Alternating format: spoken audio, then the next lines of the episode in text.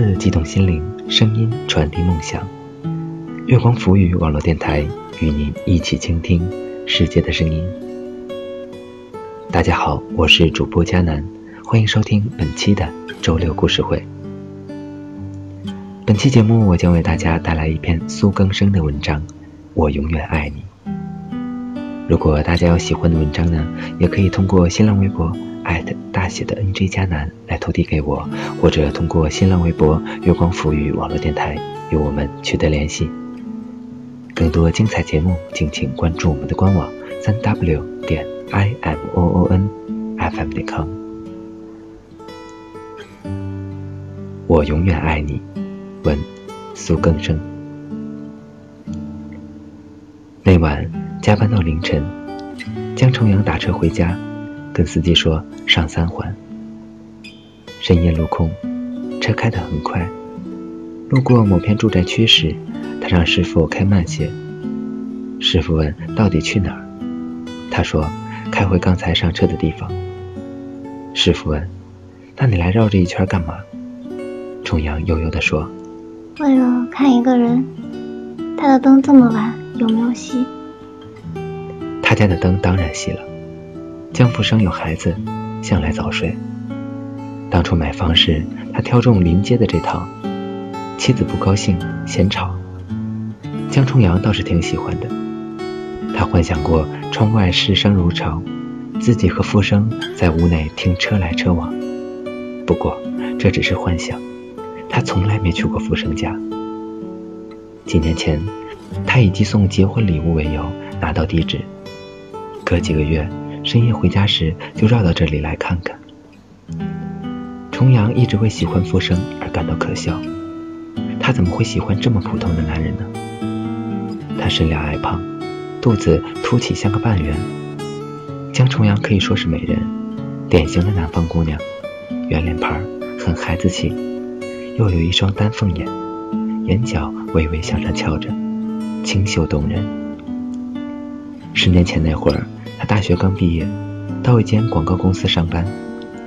傅生是他的前辈，那时他还不到三十岁，但头发就快掉光了。那时刚进公司，重阳笨手笨脚，时常出错。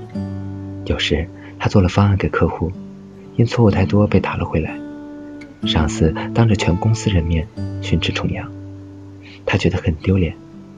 下班时躲在楼梯间里哭。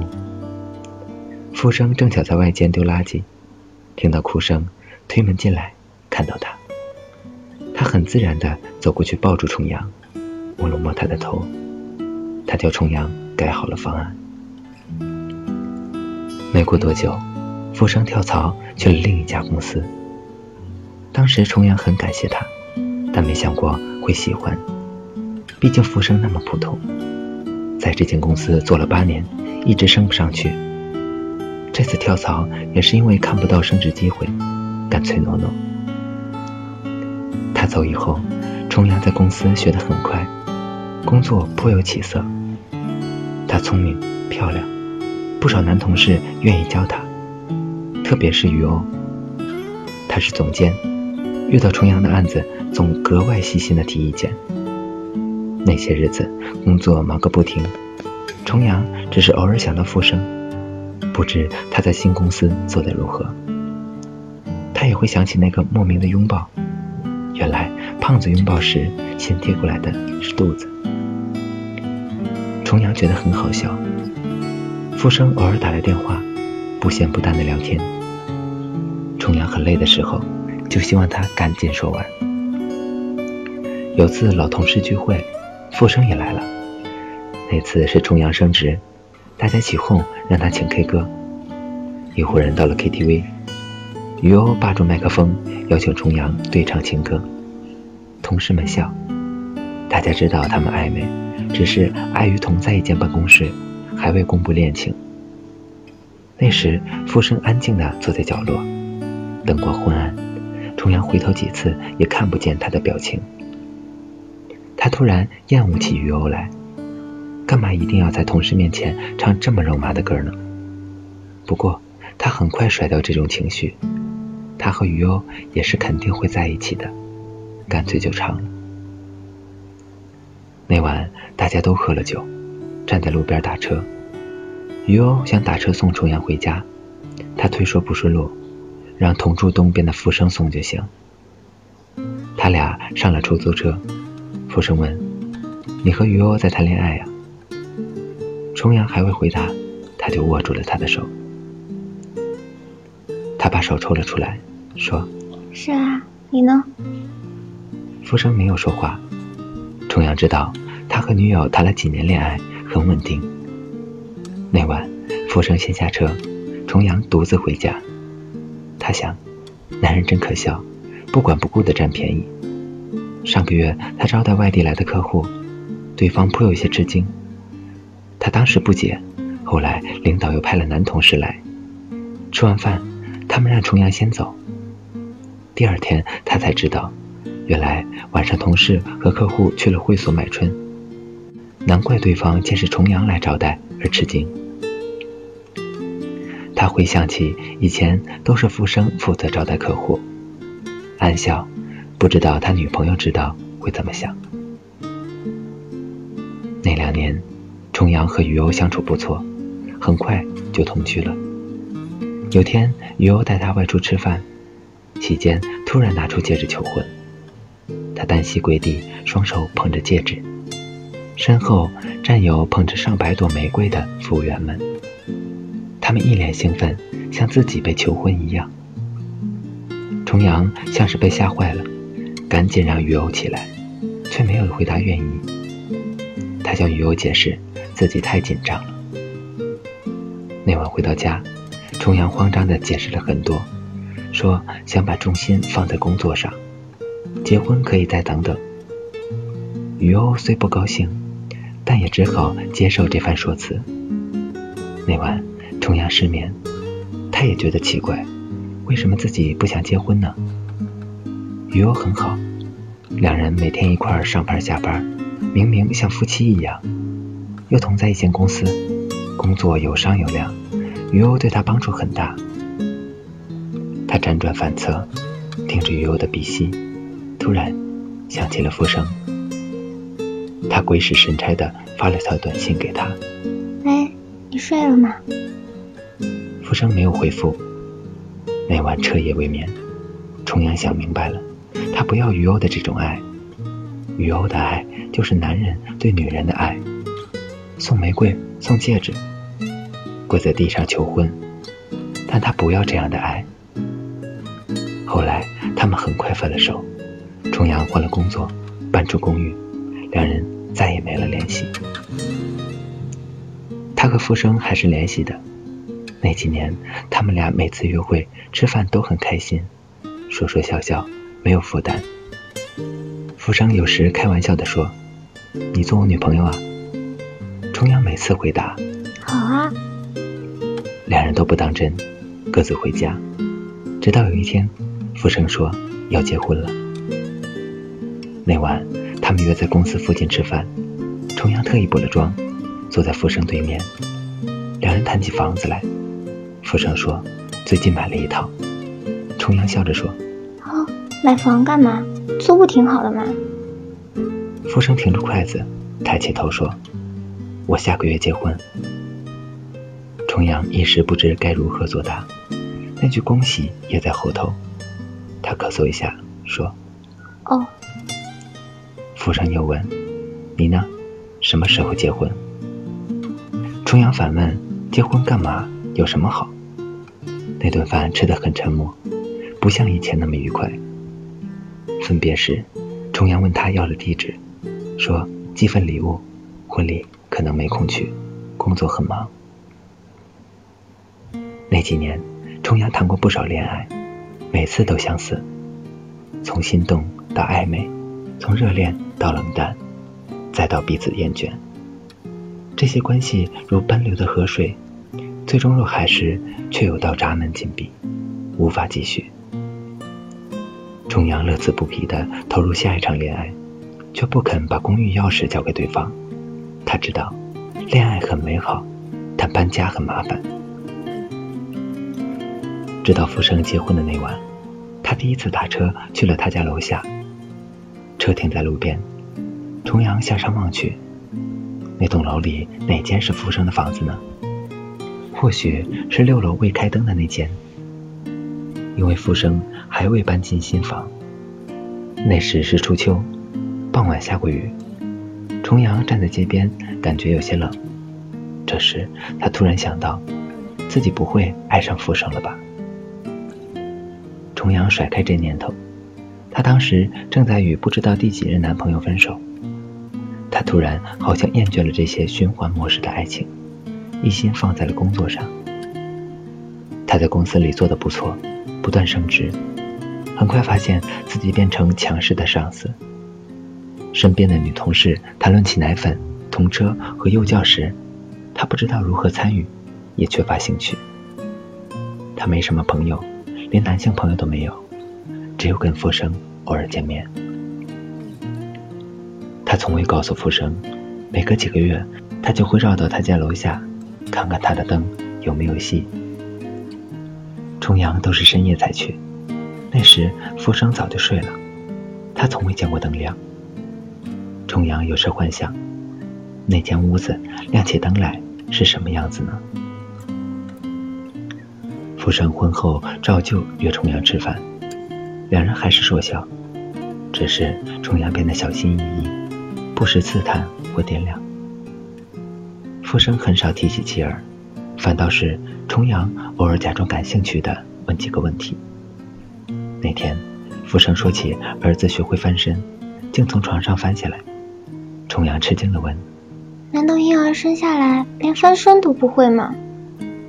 富生笑得要死，说：“当然不会，婴儿除了哭什么都不会。”他打趣说：“你这都不懂，以后怎么带孩子？”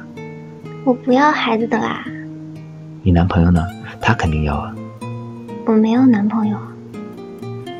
重阳也很难理解，富生结婚后自己空窗了几年，连约会都懒得去。富生又立刻开玩笑说：“那我做你男朋友啊。”这次重阳没有迅速的说好，而是问：“那你老婆准你谈恋爱吗？”富生愣住片刻，说。重阳，你不会还喜欢我吧？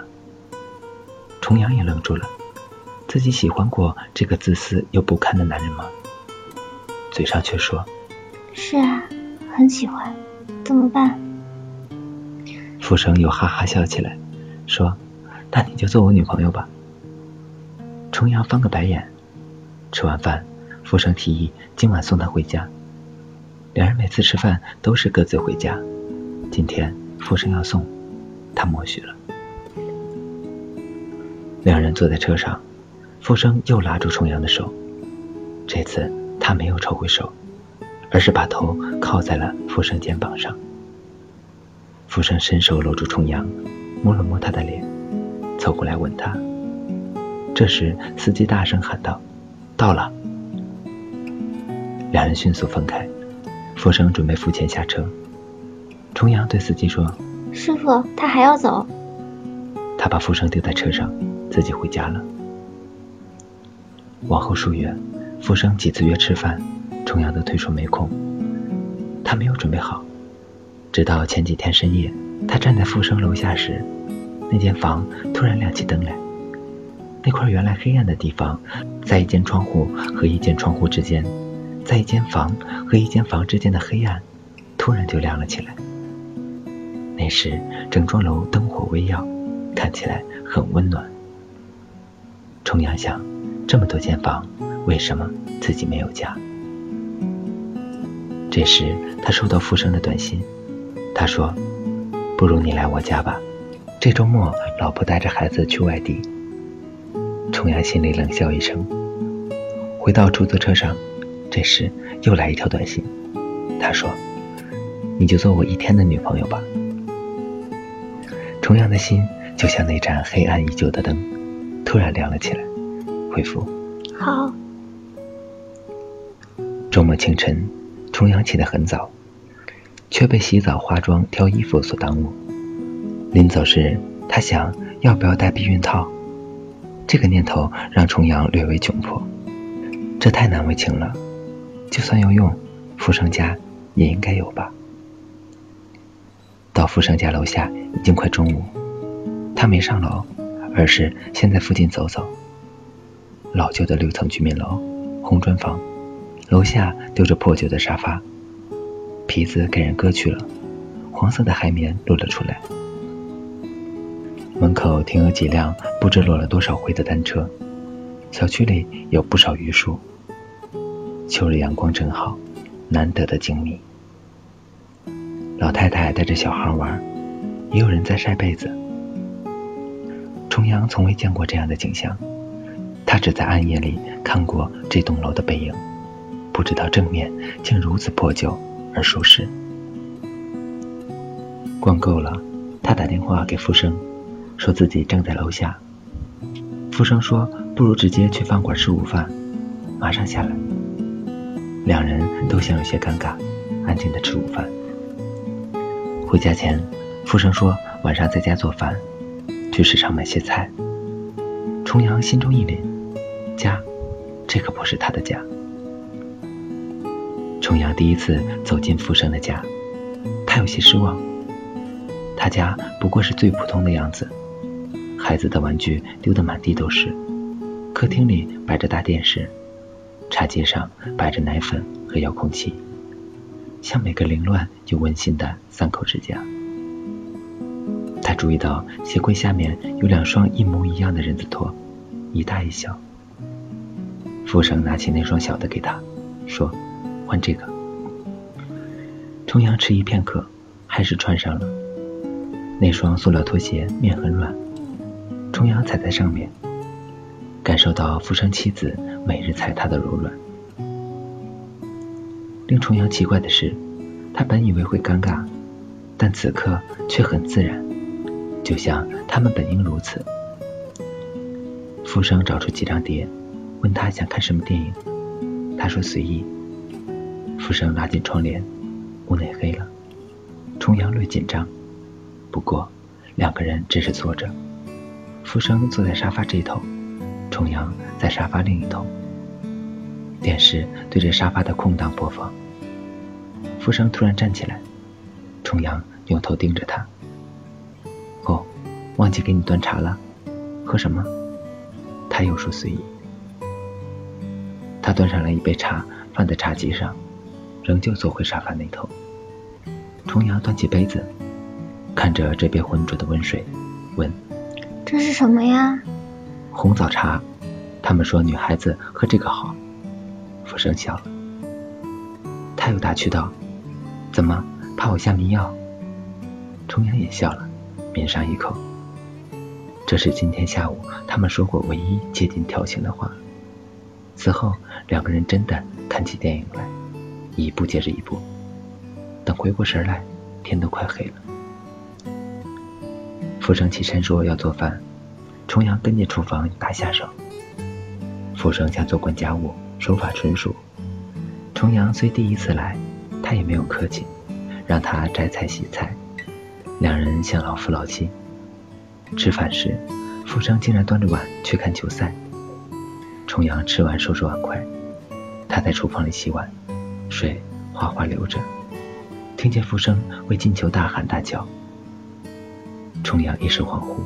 有居家过日子的感觉，丈夫看球，妻子洗碗，彼此不多看一眼，他竟然感动起来。不过转念一想，他木刻的日子，福生已和别人经历过很多次了，又有些感伤。洗完碗，两人终于坐下来说话。想为避免尴尬，福生高兴地谈起老朋友的趣闻，甚至介绍起了足球比赛规则。重阳也很高兴，为每个笑话笑个不停。他想第一次发现福生是个有幽默感的人，说的每句话都有意思。这个原本在他心中其貌不扬、略有猥琐的男人，竟如此有魅力。难怪自己平日喜欢与他约会吃饭。他们说说笑笑，不觉深夜已至。若不是福生妻子打来电话，甚至可以说到天亮。这时，富生握住电话，站起来说：“重阳，不要出声哦。”他走入卧室，重阳坐在客厅里，听到他压低声音说话。这时，重阳不得不面对极力想要忘记的事实：他已有妻子，而今天他来这里，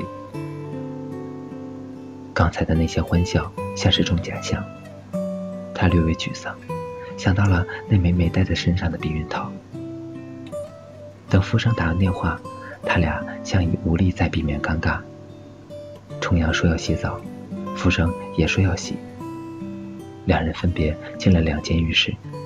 重阳知道那一刻要来了，他故意洗了很久。出来时，他见富生站在走廊上，换了旧 T 恤和短裤。重阳走进卧室，他跟了上来，站在门口。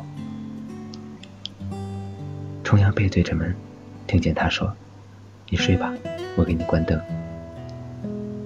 关完灯，富生竟然关上门走了。重阳略有些讶异，独自站在黑漆漆的屋内。这时房门又响了，富生推开门，开了灯，怀里抱着被子，说：“入秋了，晚上冷，盖床被子吧。”他放下被子，又走了。这次房门再也没被敲响，富生真的走了。重阳仍呆呆地站着。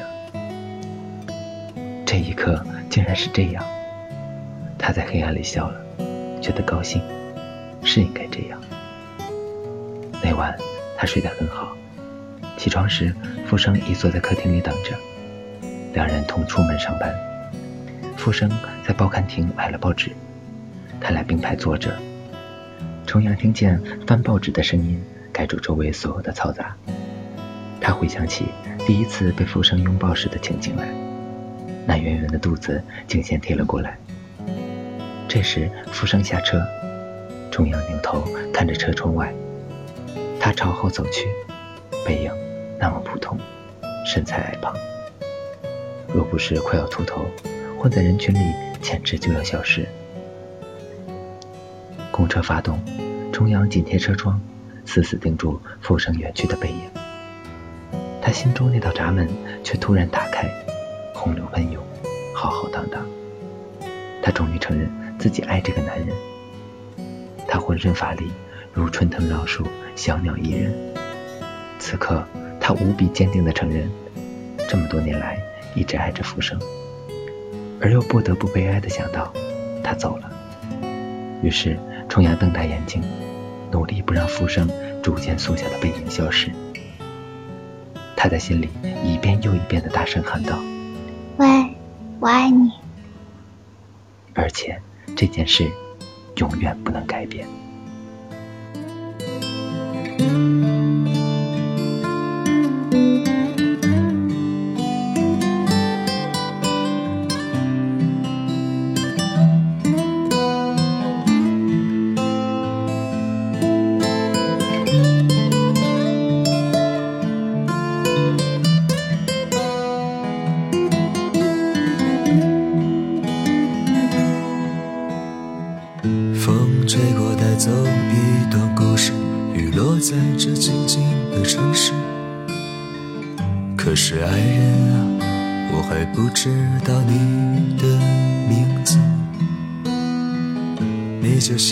诗中写的那个翩翩飞舞的天使，瑟琳娜，瑟琳娜。好了，本期的周六故事会到这里就结束了。感谢顾作乐同学的参与录制，也感谢大家的收听。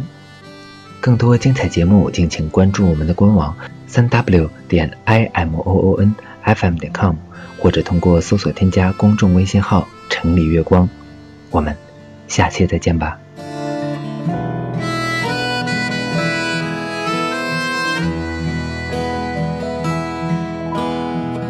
还记得你曾对我说过。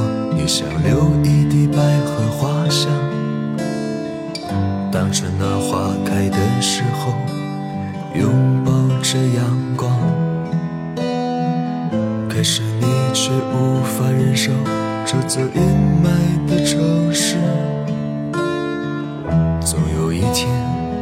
你会远走他乡。Selina，你是否还记得你家乡的模样？是潮湿的南方，还是冰冷的北方？Selina，